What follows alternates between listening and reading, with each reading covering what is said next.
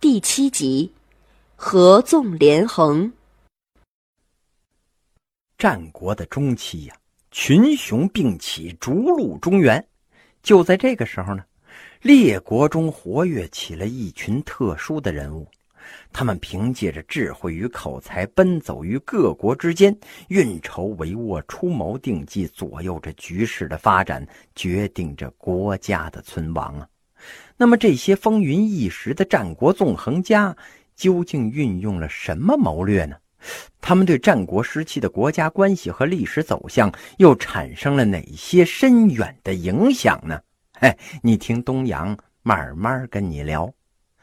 世外高人鬼谷子的高徒啊，除了孙膑和庞涓，还有另外一对那就是苏秦和张仪。苏秦和张仪呢？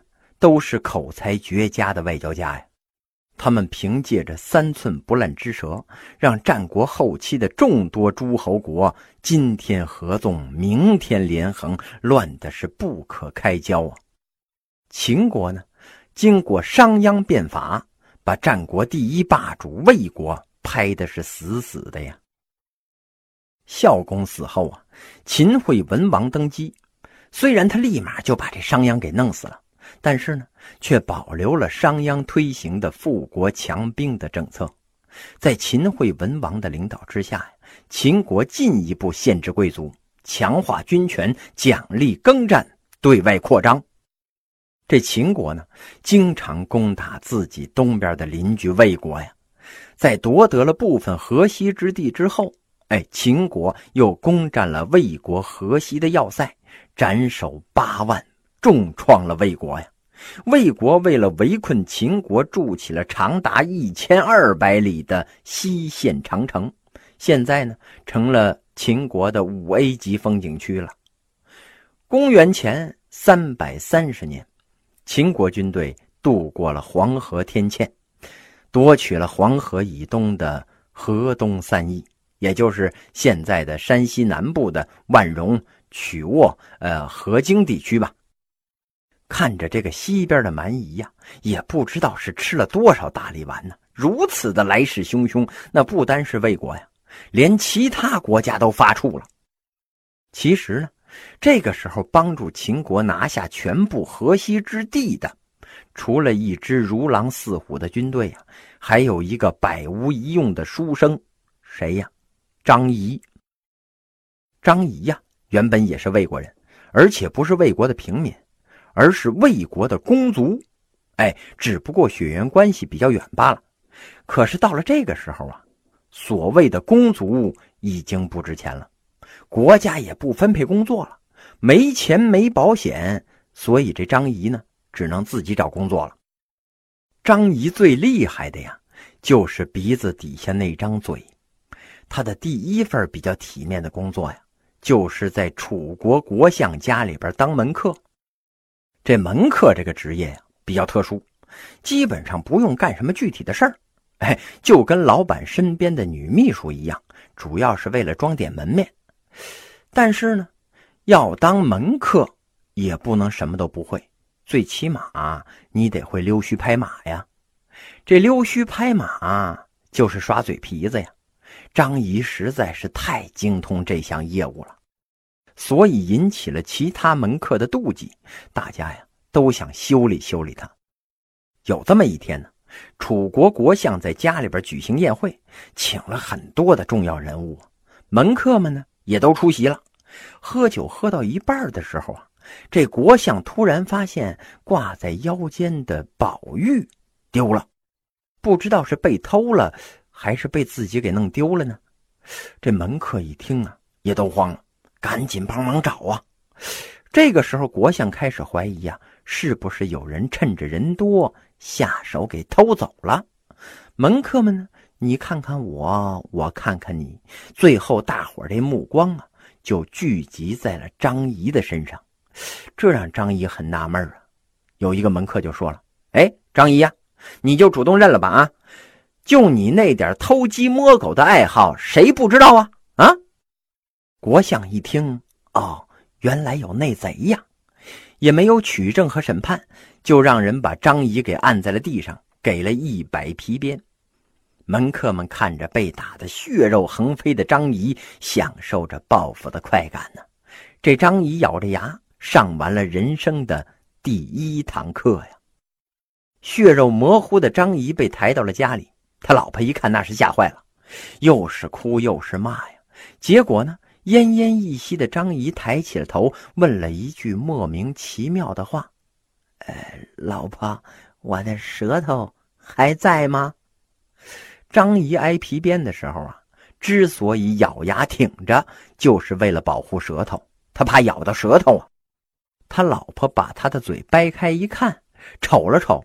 没什么毛病啊，就点了点头，说了一句：“嗯，还在。”这张仪一听是哈哈大笑啊，哈哈哈哈哈哈！舌头在就可以了啊，以后什么荣华富贵那都得靠他了。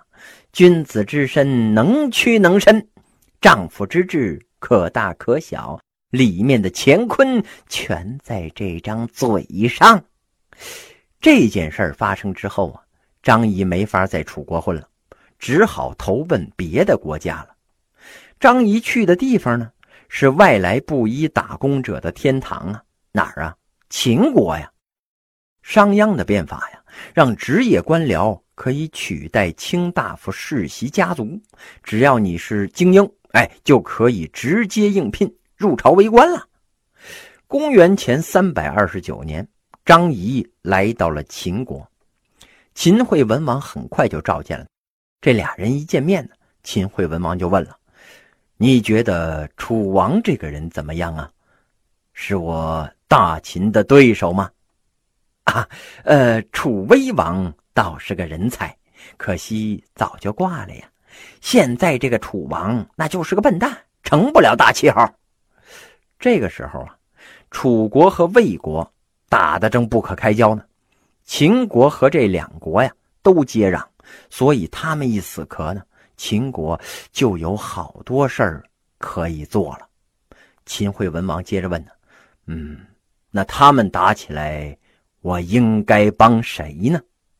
张仪眼珠子一转呢，想出来一个很不地道的主意，他就对着秦惠文王说：“呀，嗯，咱们可以先跟魏国站在一条战线上。”将战事扩大，把魏国拖进去，然后趁着魏国在南边忙着对楚作战，咱们来个突然翻脸，从西面出兵。哎，如此一来呢，魏国肯定不能应付得了两面啊。河西还剩下的那点地儿，嘿，咱们就轻轻松松的就能要回来了。秦惠文王一听啊，觉得能想出这么不地道主意的人。必定是个人才呀，他就任命张仪为客卿。依照张仪的方法呀，秦国很快就收回了河西所有的地盘了。第二年呢，张仪带兵越过了黄河天堑，攻打魏国在山西的重镇，成功夺取之后啊，他又将这个地盘呢还给了魏国人。秦国人和魏国人都不明白这张仪是要干嘛呀？只有魏惠文王知道啊，张仪这小子不是好人呐，没便宜的事儿他肯定不会干。果然呢，张仪亲自跑去见了魏惠王，哎，跟他说呀：“哎呀，我国国君心肠好吧？啊，把刚刚攻下来的城池又还给了你们，而且还派了一个公子过来做人质。我们态度如此的诚恳，你们魏国是不是该表示表示啊？魏惠王这个时候啊，那也是没辙了。人家敢还给你，就能再打下来一次啊！为了避免第二次挨揍，这魏惠王呢，一咬牙一跺脚，就把河西之地以北的上郡划给了秦国。至此呢。黄河以西的大片土地尽归秦人所有了。这件事儿啊，对秦国的意义那是非常重大呀。以目前占有的地盘啊，秦人形势不利的时候啊，可以避函谷关自守，凭自北向南流动的黄河以自固；有利的时候呢。哎，可以打开函谷关，沿着黄河大拐弯后的南岸行军，直趋韩国、魏国呀。在中原的领土上，这大秦的兵马可以是进退自如啊。这张仪呀，高高兴兴的拿着地图回秦国汇报工作。